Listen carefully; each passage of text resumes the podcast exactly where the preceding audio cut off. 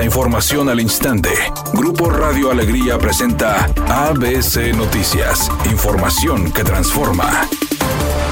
Los problemas de tráfico en horas pico sobre Avenida Universidad en San Nicolás se recrudecerán en los próximos días, debido a las obras de la primera fase de reconstrucción de la línea 2 del metro, en el tramo que comprende de la estación Niño Héroes a Universidad. En un recorrido realizado por ABC Noticias, se observó que en horas pico el tránsito de vehículos se ha visto estrangulado más de lo habitual tras el cierre temporal de carriles, el cual obedece a la colocación de andamios y soportes sobre las vijas dañadas del sistema de transporte. Al hacer un corte de los hechos de violencia en Culiacán, Sinaloa, tras la captura de Ovidio Guzmán, alias el ratón, el secretario de la Defensa Nacional, Luis Crescencio Sandoval, informó que, en la confrontación con grupos criminales que pretendían rescatar al hijo de El Chapo Guzmán, 10 militares resultaron muertos y 35 heridos. Asimismo, dijo que 19 delincuentes murieron y 21 fueron detenidos. A ellos les decomisaron 4 fusiles Barrett, 6 ametralladoras calibre 50, 26 armas largas y dos cortas, así como 13 vehículos, pero también inutilizaron 40 unidades blindadas. Con estas acciones, el Ejército, la Fuerza Aérea y Guardia Nacional reafirman la indeclinable decisión del gobierno federal por continuar actuando en contra de la delincuencia organizada, atendiendo